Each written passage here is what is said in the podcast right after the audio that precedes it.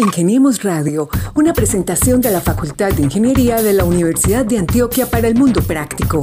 Búsquenos en portal.uda.edu.co, en facebook.com, Facultad de Ingeniería UDA y en nuestras redes sociales Ingeniemos Radio.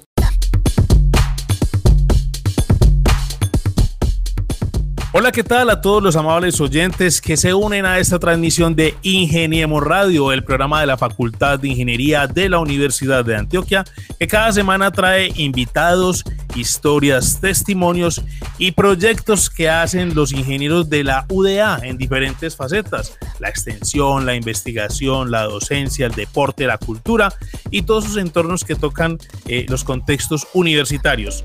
Les habla Mauricio Galeano Quiroz y también me acompaña mi compañero Carlos Arturo Betancur Villegas. Carlos, bienvenido. Mauricio, buenas tardes y otra vez en otro programa por acá eh, de Ingeniemos Radio, con historias, con buenos invitados y para disfrutar una buena tarde, Mauricio.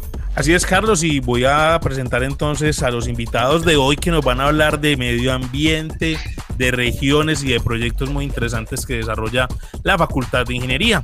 En primer lugar tenemos al profesor Vladimir Giovanni Toro Valencia. Él es líder técnico de proyectos en la sede Urabá y también es ingeniero civil, magíster en ingeniería, PhD en oceanografía, ya ha estado en estos micrófonos también con nosotros contándonos otras experiencias positivas que han desarrollado en aquella bonita región del departamento de Antioquia.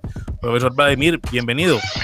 Mauricio, Carlos, no, pues muy buenas tardes, de nuevo por acá, como ustedes dicen, a contarle, a contarles bonitas historias de las regiones que realmente nos tienen muy, muy orgullosos porque estamos trabajando en ellas desde hace varios, eh, varios años. Así que muchas gracias por la invitación.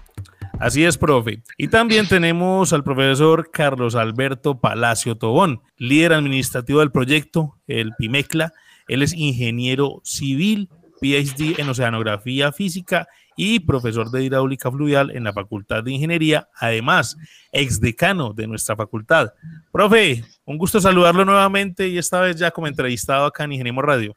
Mauricio, muchas gracias. Un saludo muy especial para ti, para Carlos, al profesor Vladimir y a todos los que nos escuchan. Pues realmente muchas gracias por la invitación. Así es, profe. Carlos, contemos entonces a nuestros oyentes de qué se trata Pimecla. Claro que sí, Mauricio. Eh, pero antes déjeme invitar a toda nuestra audiencia en, Colombia, en Antioquia y en el mundo que nos escuchan a través de nuestras diferentes plataformas en Spotify, Google Podcast y nuestras redes sociales. Entonces, una invitación para todas estas personas que nos escuchan en diferentes partes del mundo y del país. Mauricio, hoy vamos a hablar de un programa que es el programa PIMECLA, un programa integral de monitoreo a la erosión en el litoral antioqueño, una preocupación de la academia, de las administraciones locales por lo que viene sucediendo en, las, en la zona costera de esta región del departamento. Es una preocupación en 510 kilómetros eh, de costa eh, con la erosión. Entonces quisiéramos que los profesores nos contaran qué es lo que está sucediendo y cuál es lo delicado de esta situación, profesores. Pues Carlos, eh, me tomo yo la palabra y se la doy luego al profe Carlos Alberto. No, eh, hay, una cosa interesante que, ha venido sucediendo en la sede de Ciencias del Mar, y es que eh, pues la masa crítica que, hemos empezado a formar ya desde hace varios años, eh, digamos que nos ha estado permitiendo mostrar eh, el talento que tienen estos jóvenes y con el talento que tienen estos jóvenes la posibilidad de desarrollar eh, programas de investigación, de extensión y sobre todo el fortalecimiento de la parte académica.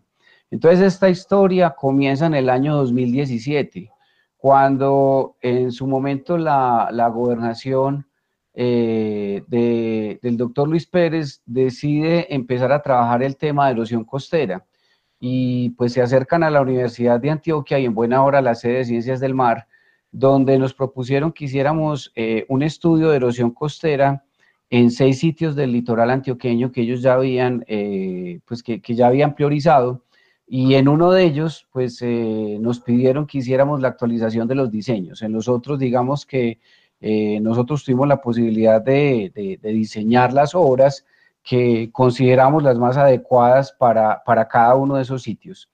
Y entonces desde ese momento empezamos a conformar un grupo de trabajo que se ha, eh, digamos, eh, que hemos establecido hasta el día de hoy, que, que, que, ha perdurado hasta el día de hoy, con asesores eh, internacionales, con asesores extranjeros de la Universidad Autónoma de México, con asesores nacionales, como el caso del profesor Iván Correa, y con un grupo fantástico, fenomenal, de profesores, de, sobre todo de las regiones, de profesores ocasionales, de profesores de cátedra, y con un talento humano, pero así, el más maravilloso que hemos podido tener en cabeza de los estudiantes.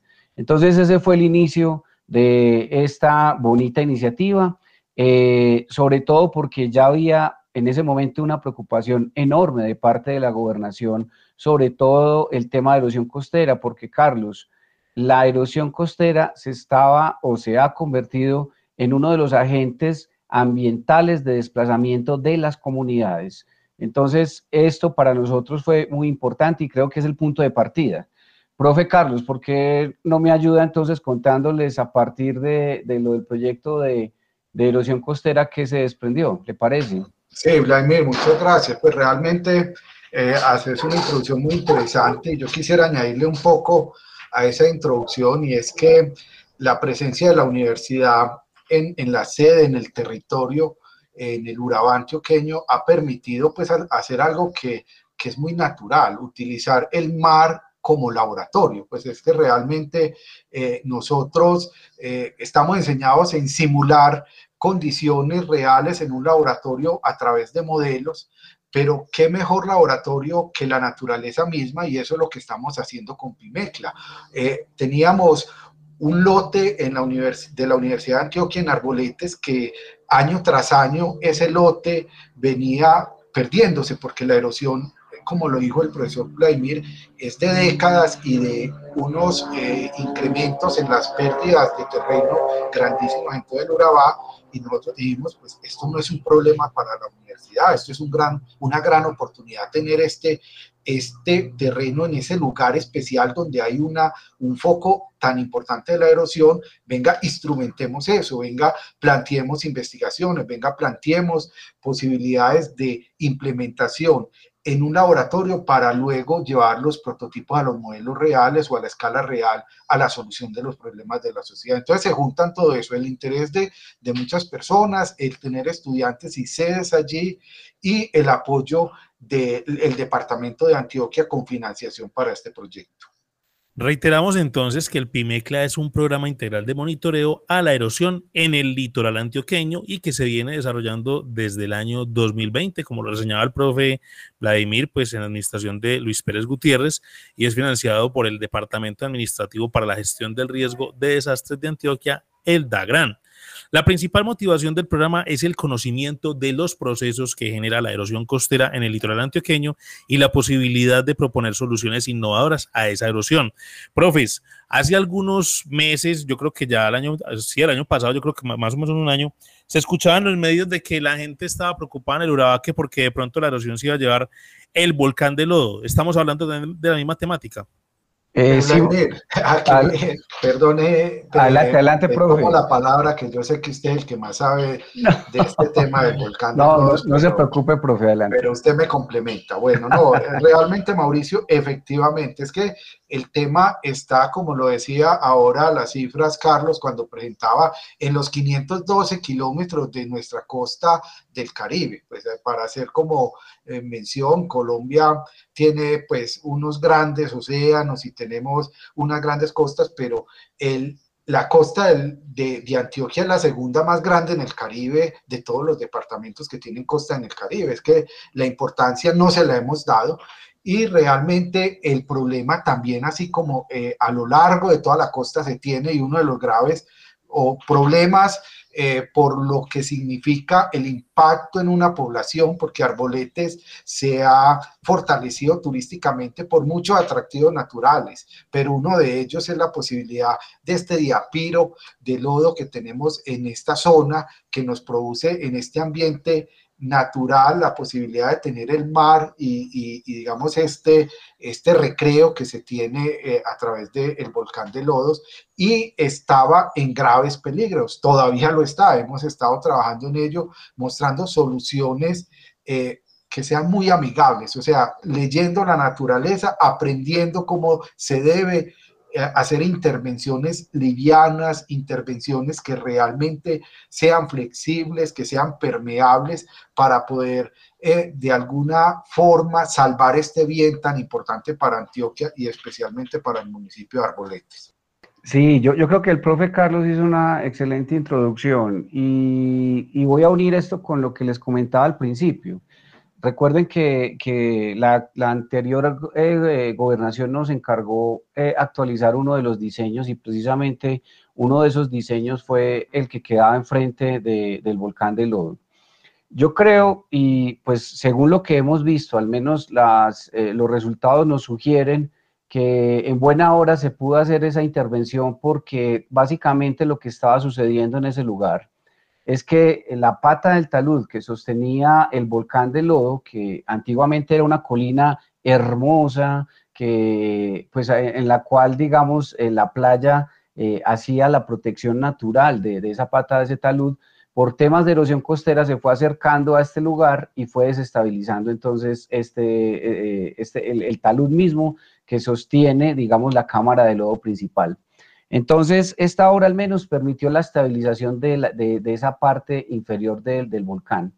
Eh, el DAGRAN, que ha sido nuestro aliado en los últimos, años, eh, nos, pidió que hiciéramos estudios detallados de cómo era la configuración interna del volcán, porque es que una cosa es eh, entender que, que, el volcán, digamos, o el espejo de lodo que uno ve por encima, eh, estaba sufriendo unas modificaciones naturales, pero lo otro era entender de manera interna cómo estaba conformado ese volcán, porque los que han ido a este lugar eh, habrán conocido unas eh, construcciones que estaban ahí muy cerca, inclusive del espejo de lodo, y pues digamos que una de las cosas que más nos preocupaba es que efectivamente, como teníamos un talud tan débil, que todas estas construcciones que estaban en la parte de arriba estuvieran cargando de manera innecesaria perdón, a ese talud. Entonces, eh, lo que propusimos básicamente a la conclusión que llegamos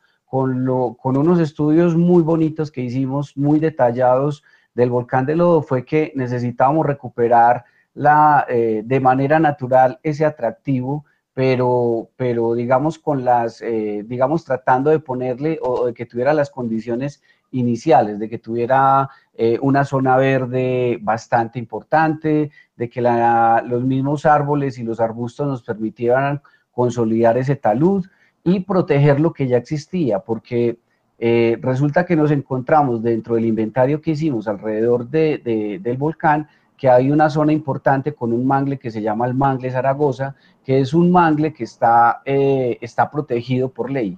Entonces, digamos que la, propuesta que hicimos desde la universidad fue recuperar, digamos, esa, esa filosofía, esa filosofía no, ese, eh, ese estado natural del lote para que muy pronto, y eso yo creo que los están eh, esperando, pues toda la, toda la gente de Arboletes pueda nuevamente regresar al volcán, disfrutar del volcán, y pues más adelante digamos que se tienen pensadas a nivel de la gobernación otro tipo de intervenciones, pero digamos que como parte nuestra fue la recuperación de este, o, es la recuperación con las obras que propusimos y que se están adelantando en este momento, de un lugar que pues es un bien natural de la gente de Arboletes y de todos los antioqueños. Entonces, esta, esta, este, este es otro lugar en donde, o este fue un lugar en donde se conectaron la erosión costera y los desarrollos, el conocimiento que tenemos dentro del grupo de trabajo a nivel de geología,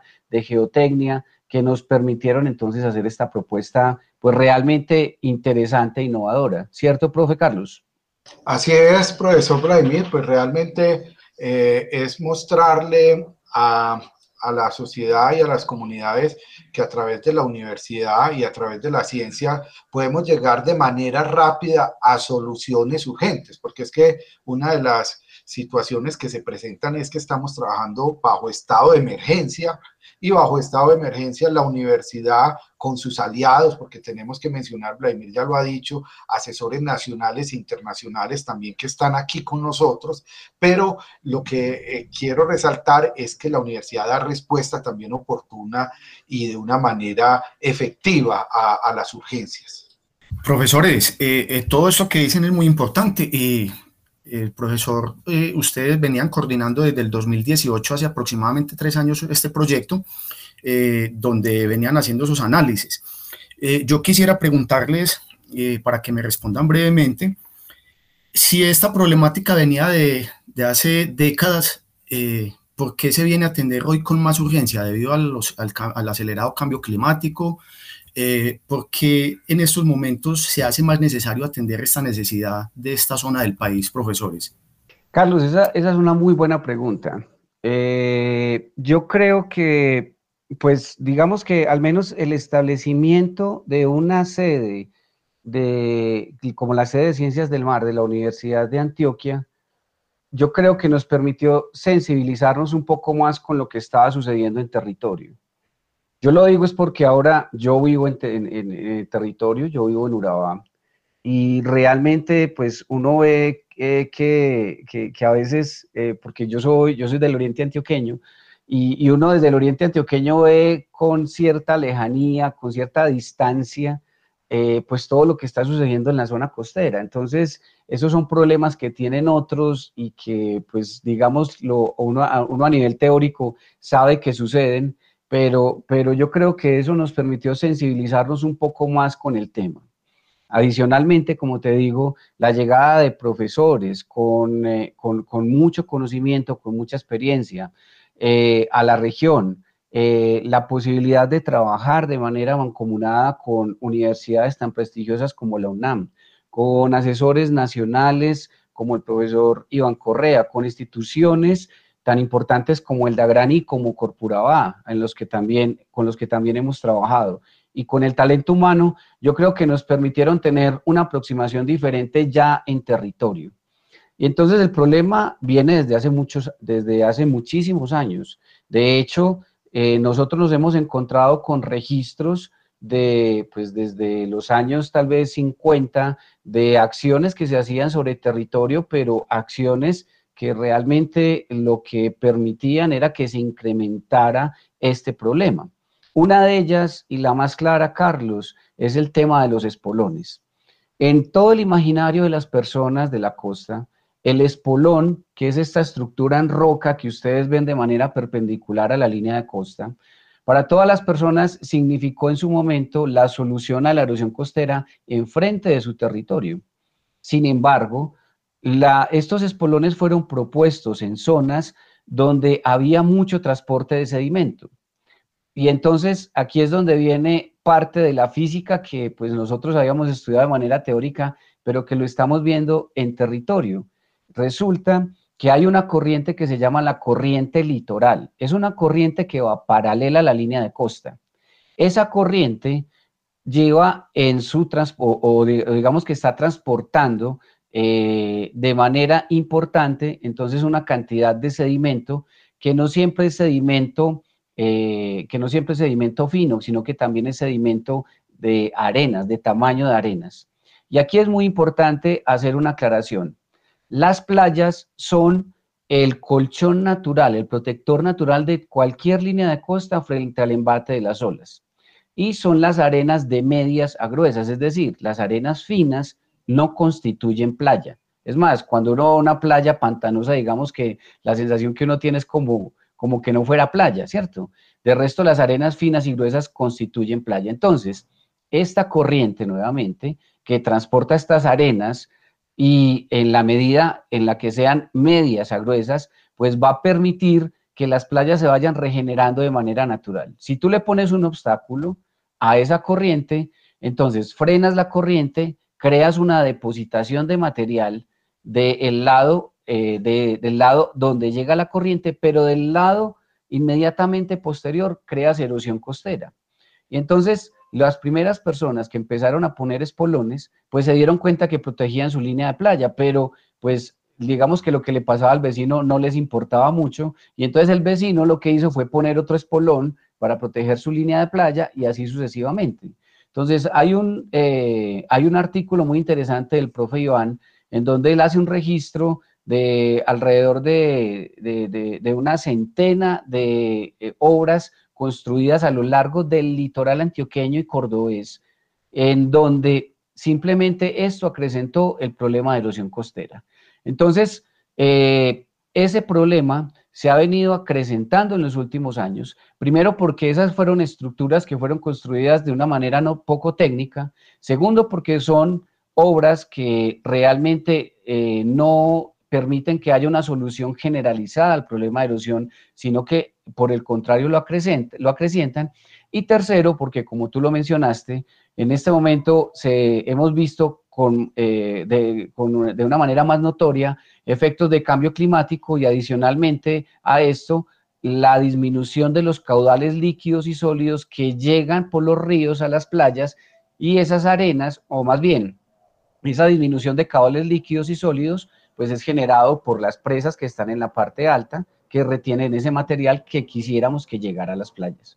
Entonces, esa es más o menos radiografía, profe Carlos. Perdón, Vladimir, que aquí pues, yo quisiera eh, decir que hay un mea culpa de parte también de la, de la universidad y es que este tema se empieza a visibilizar, pero son generaciones de gente y comunidades sufriendo. Cuando uno va al territorio y, y la gente le muestra con fotografías de los 70 o de los 80 eh, una zona poblada eh, con, con, un parque, con una vía, con un cementerio y nos dicen, y esto todo ya está en el mar. Y miren esta línea donde estamos parados acá y uno mira en la foto y estamos en la mitad del poblado. Entonces, esto son cosas que, que el centralismo, yo digo el abandono de nuestras fronteras y, y digo la mea culpa de la universidad también, a pesar de que la universidad viene haciendo presencia en el Urabá, pero eh, apenas le damos esta importancia, este ímpetu. Yo creo que es por la creación de los programas en regiones, es que tenemos eh, reciente un programa de esta importancia y de este nivel de necesidad del país, como el programa de ingeniería oceanográfica, para tener dolientes, dolientes en territorio, con estudiantes de la región. Eh, tratando de solucionar los problemas que, que, no son de ayer ni de antier, son de, de todo el siglo XX y que apenas están siendo noticia, porque es que yo cuando veía en el Urabá esas fotos, yo decía, pues yo nunca he escuchado en las noticias la gravedad de lo que está pasando acá. Entonces realmente hay un mea culpa, pero afortunadamente la responsabilidad social de la universidad crea nuestro programa de ingeniería oceanográfica y tiene profesores en territorio haciendo y visibilizando una problemática de antigüedad, pero que se va cada vez aumentando por efectos, pues como el, el, tema del cambio climático sí impacta definitivamente esto, pero más que el cambio climático, el uso de los suelos, el cambio del suelo nativo por el pastoreo, por todo el tema del mal uso de los drenajes y el, el la sobrepoblación en, en, en, zonas donde no deberían de estar poblando y el mal manejo de los drenajes. Entonces hay un montón de variables, pero que están sucediendo y que apenas se visibilizan. Profesor, ustedes hacen una explicación desde el punto de vista técnico y académico, pero para los oyentes que están de pronto en esa región y los que están también en otros puntos de Antioquia, a quienes también les puede interesar el tema, pues realmente, o sea, ¿cómo afecta a esa población de arboletes, pues esa erosión costera y esa pérdida, ¿por qué no? Pues del terreno que se ha, que se ha, que se ha tenido en el talud de, del volcán de Lodo. Y, o sea, ¿cómo puede aportar también ahí la comunidad en conjunto con las acciones que viene realizando la Universidad de Antioquia y este proyecto financiado por el DAGRAN. Sí, Mauricio, esa pregunta me parece excelente, la oportunidad de tener acá estos micrófonos para, eh, ojalá que la, la, comunidad nos escuche, porque es que este es un problema que tiene un elemento técnico muy, muy importante, pero realmente no es el elemento principal. Esto es un problema social y es un problema de organizarse y de manejar las cosas con orden, planeación y disciplina. Pues yo les decía ahora, es que la, comunidad se ve afectada de manera directa, es que son casas que se les están yendo, pues es que eh, uno ve las lágrimas de las personas que perdieron su local, que perdieron su vivienda, personas que han sido desplazadas por muchas razones en el Urabá. Una de ellas, pues para nadie es un secreto, la violencia, pero también la naturaleza, la erosión los está desplazando. Entonces, esto es una situación que tiene que ser coordinado con la parte técnica y la parte social, porque el manejo de la, digamos, la planeación urbana y el manejo de cosas mínimas que deben de darse, como les decía ahora, el manejo de las aguas lluvias, el manejo de lo que tenemos que sembrar, de cómo cultivar, cuáles son los territorios propicios para que no produzcan al mediano o largo plazo los desastres que se están produciendo. Son temas netamente sociales y para ello afortunadamente en nuestro proyecto también tenemos una línea social apoyada por sociólogos y por personas que hablan con la comunidad y que estamos también haciendo capacitación y formación en estos temas. Sí, hay una cosa muy interesante que Mauricio, y es lo que menciona el profe Carlos. Este es un problema en el, que, en el cual podemos aportar todos, eh, desde los pobladores que están cerca de la línea de costa hasta nosotros como técnicos. Eh, nosotros ahorita, eh, pues como les contaba, el tema de las estructuras duras, como los espolones, como los mal llamados tómbolos, que realmente el nombre técnico son eh, diques exentos, los que hay en arboletes. Eh, digamos que son estructuras que, ahora tienen eh, poca, digamos, pues no, no, pueden ser financiados o no están siendo financiados de una manera importante. Ahora, nosotros mismos desde hace algunos años estamos trabajando en el diseño de soluciones adaptativas o soluciones basadas en la naturaleza. ¿Cuál es el detalle de esas soluciones? Pues que son mucho más baratas por metro lineal que las soluciones comunes, que las soluciones que normalmente se implementan, por supuesto, para, eh, para proteger línea costera, la mayor cantidad de línea costera que sea necesaria. Habrá lugares, habrá sitios en los cuales necesariamente haya que construir una obra dura, como un puerto, por ejemplo. Ahí no se van a salvar de, hacer una, una estructura y, pues se tendrán que hacer los estudios de esa estructura, cómo impacta el, eh, el medio en el cual se va a construir. Pero nosotros mismos en el laboratorio costero estamos desarrollando una solución adaptativa que parte del hecho de, de, entender cómo funcionan también la naturaleza, de cómo funcionan en este caso los taludes y entender cuál es la composición de esos taludes de arboletes, porque son taludes débiles que ante el embate de las olas, pues digamos que se erosionan fácilmente. Entonces, han habido eh, trabajos anteriores de la comunidad eh, de arboletes que, que pues decidieron hacer el perfilamiento de esos taludes. Nosotros lo que hicimos fue retomar ese trabajo y proponer una solución o una modificación al mismo y tenemos un experimento que hasta el momento ha funcionado bien. Y esto va de la mano con lo que decía el profe Carlos. En esos lugares en donde tenemos taludes tan débiles, el disponer, por ejemplo, de aguas negras en la parte superior es un error porque esas aguas negras salen por el talud y generan mucha mayor erosión. Si no se hace una buena disposición de aguas lluvias en la parte superior, también esas aguas eh, lluvias se infiltran y generan erosión que no necesariamente es generada por el embate de las olas. Entonces, en este momento estamos haciéndole seguimiento a esa solución.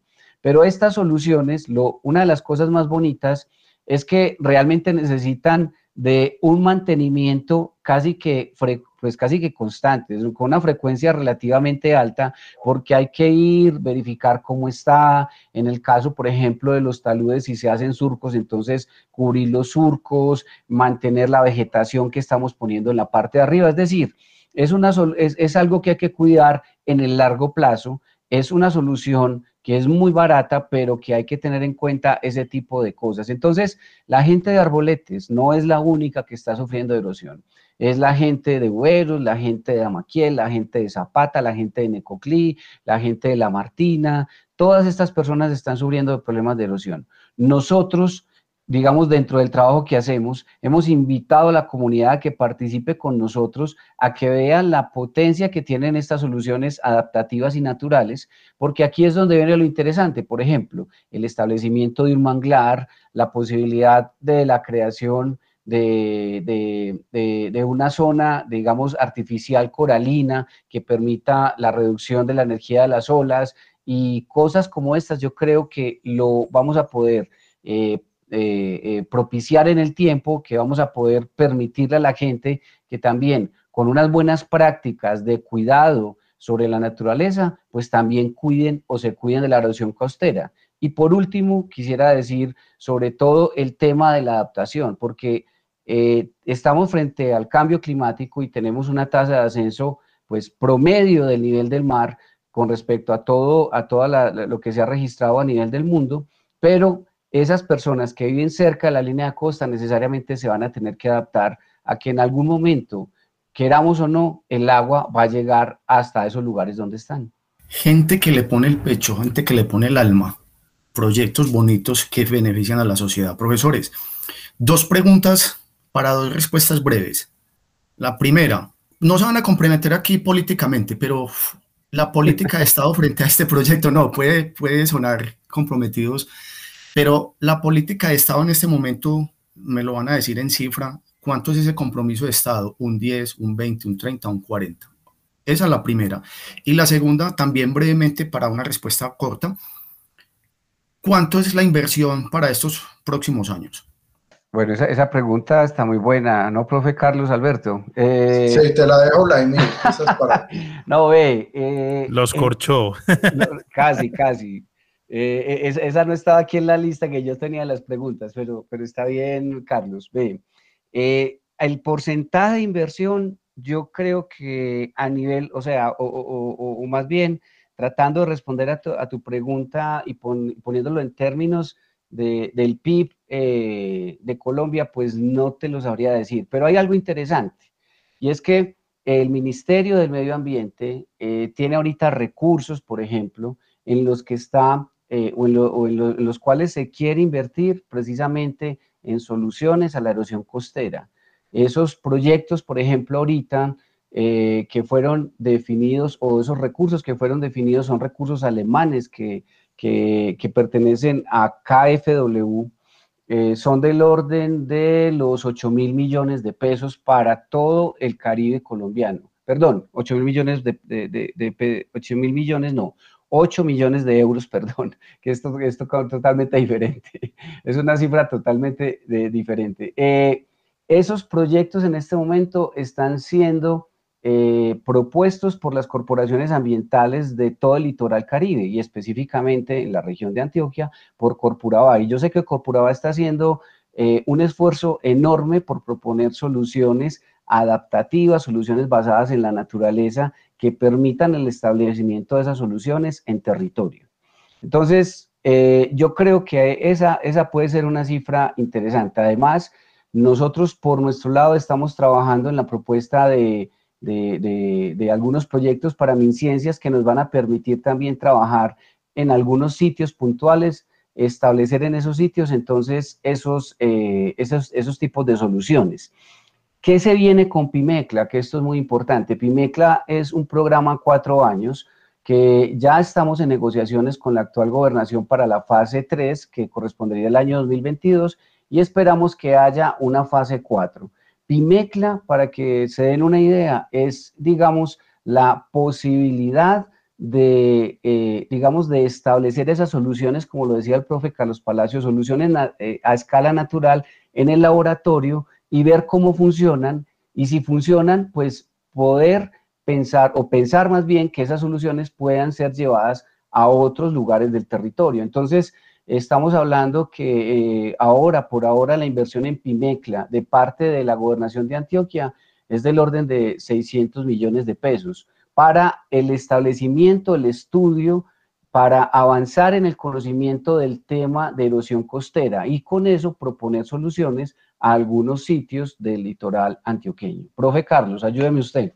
Sí, Vladimir, no, pues yo creo que ya es poco lo que hay que complementar, pues yo siendo un poquito más directo con la respuesta particular que nos hace Carlos, pues yo diría que hay un compromiso muy grande. Siempre en esto, eh, pues nos vamos a quejar de que siempre se necesita más, siempre se necesita más, pero eh, yo creo que también hay que valorar el grado de confianza de, de, la administración departamental, pues nosotros hemos recibido pues tanto de la administración pasada como de esta administración un, voto de confianza y nos han entendido el discurso, porque es que nuestro discurso desde el principio ha sido nosotros no vamos a, a reemplazar lo que hace, eh, digamos, una empresa de diseño. Nosotros somos interesados es en conocer la integridad del problema, la investigación a largo plazo y nosotros podemos entregar soluciones puntuales y también soluciones para el hoy, pero necesitamos financiación para el mañana.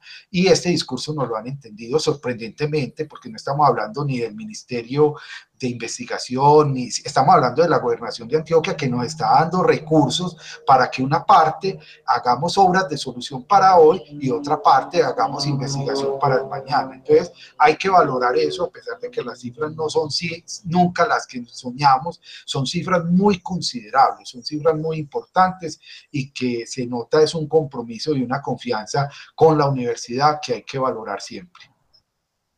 Muy bien, profes. Por acá tenemos también entonces otro dato y es que en este programa pues han participado los profesores de la Escuela Ambiental de Ciudad Universitaria y también los de la sede de Turbo, como lo decía ahora el profe Vladimir, de la sede de Ciencias del Mar. Adicionalmente, 12 estudiantes de los diferentes pregrados de la Escuela Ambiental, 12 estudiantes de maestría y como ustedes también contaron, asesores nacionales e internacionales como profesores de la Escuela o de la Universidad Autónoma de México, UNAM.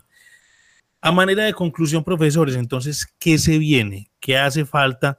Y pues digamos, ¿qué puede esperar la comunidad de arboletes y también de todo el Urabá antioqueño con estos proyectos que viene desarrollando la Escuela Ambiental de la Facultad de Ingeniería de la Universidad de Antioquia para mejorar pues esa línea costera en esta bonita región del departamento?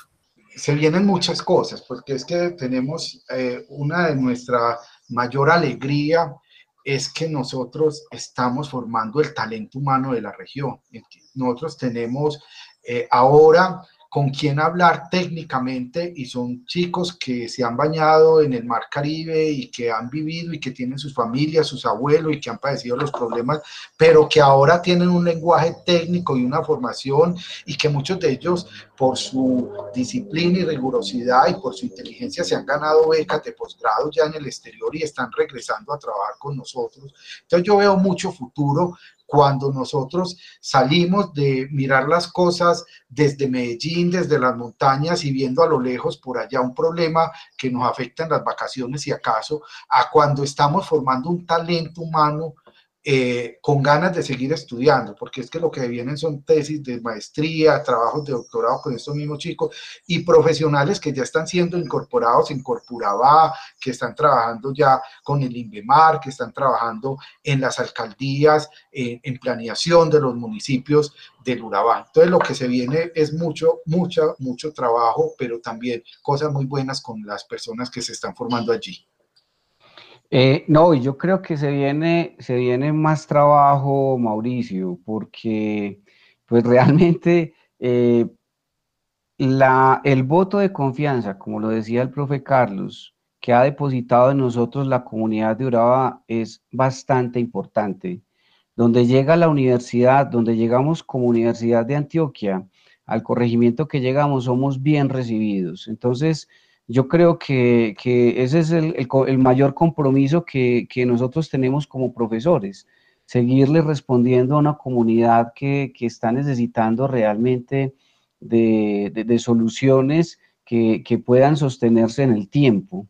Y yo creo que en este futuro cercano que tenemos ahorita, y quiero agradecer, expresar mi, agradecimiento con, con el DAGRAN, eh, eh, especialmente pues por todo el apoyo que nos ha dado por el Laboratorio Costero, con, eh, con Corpuraba, que ha sido una institución pues que ha venido también colaborando y trabajando con nosotros. Pues yo creo que la idea es que podamos fortalecer el laboratorio costero y ese laboratorio costero pues viene de, la mano de, de los tres ejes misionales de la Universidad de Antioquia y yo creo que este énfasis lo hacía la otra vez el profesor Mauricio Correa. Este es un proyecto en el cual logramos integrar realmente esos tres ejes de la universidad. Estamos trabajando, como usted lo mencionó, con un grupo muy importante año a año de estudiantes que están haciendo sus prácticas con nosotros. Inclusive ahorita estamos incorporando estudiantes también de maestría que muy pronto van a hacer también sus trabajos de grado con nosotros y en un futuro pues ojalá tengamos de doctorado. Te estamos haciendo investigación, de hecho una buena noticia Mauricio y yo creo que en su momento nosotros encantados de volver a estos micrófonos le, le, contamos desde ya que vamos a publicar un libro con los resultados del proyecto de erosión costera. Ese libro esperamos publicarlo, ya tenerlo impreso en enero del siguiente año.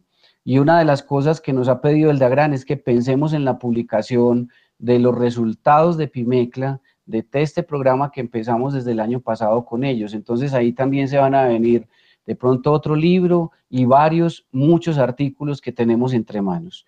Y desde el punto de vista de la extensión, con mucha felicidad, como dice el profe Carlos, le contamos que ya nos han empezado a contactar de empresas que quieren eh, poner eh, soluciones o que quieren establecer soluciones a escala real en el sector del laboratorio costero, con el fin de que nosotros como universidad podamos hacerles estudios hidrodinámicos para ver cómo funciona esa solución costera. Y de esa manera en compañía de las empresas, pues tener un vínculo importante en el cual se puedan desarrollar entonces otro tipo de cosas, hacer ajustes, inclusive incorporar estudiantes nuestros dentro de las prácticas de esas empresas. Entonces, eh, yo creo que esta historia apenas comienza, que es una historia muy bonita y en la cual necesariamente también, y quiero agradecer enormemente al profesor Mauricio Correa del CECED por todo el apoyo que nos ha dado, y también pues al profe Carlos, que realmente sin él desde la sede central de pronto hubiera sido todo esto un poco más difícil. Así que eh, se vienen cosas muy bonitas, nosotros encantados de seguírselas contando. Claro, yo creo que esta historia continuará, profesores, y yo creo que continuará de forma muy positiva. De todas maneras, eh, queremos agradecerles y finalizamos diciéndoles que son historias sorprendentes que dejan el alto el nombre de la institución en el mundo. Gente que pone su conocimiento, que siguen superando metas y objetivos. La investigación de la OEA sigue mostrándole al mundo excelentes proyectos de investigación. Muchas gracias al profesor Vladimir Giovanni Toro Valencia, al profesor Carlos Alberto Palacio Tobón y a los estudiantes que han estado inmersos en este proyecto tan maravilloso y que sigue mostrando unos resultados muy positivos para esta zona del país y, ¿por qué no?, porque, eh, salvando la costa eh, que, con esta problemática que viene sucediendo. Muchas gracias, profesores, y ojalá volverlos a tener por acá muy prontamente. Claro que sí, nosotros encantados. Eh, muchas gracias a ustedes, a todo eh, el grupo pues, que hacía posible este, estos programas para que la sociedad vea lo que la universidad trabaja. Esperamos pues seguir eh, contando con el apoyo de los estudiantes, de la sociedad para que se implementen estas cosas y podamos seguir adelante. Muchísimas gracias a todos y un, un abrazo. Así es, profesores, llevar el conocimiento de las aulas y de los laboratorios también a las regiones y lógicamente a esas comunidades que se benefician con el saber de los expertos de la Universidad de Antioquia y de su Facultad de Ingeniería. A todos ustedes que estuvieron con nosotros en esta transmisión de Ingeniamos Radio, muchas gracias por estar con nosotros compartiendo estos espacios y estas conversaciones que aumentan también la proyección de la Facultad de Ingeniería de la Universidad de Antioquia. Estuvimos con ustedes Carlos Arturo Betancur Villegas y quienes habla Mauricio Galeano Quiroz con la producción de Lady Joana Quintero. Hasta una próxima oportunidad y muchas gracias. Ingeniemos Radio, una presentación de la Facultad de Ingeniería de la Universidad de Antioquia para el Mundo Práctico.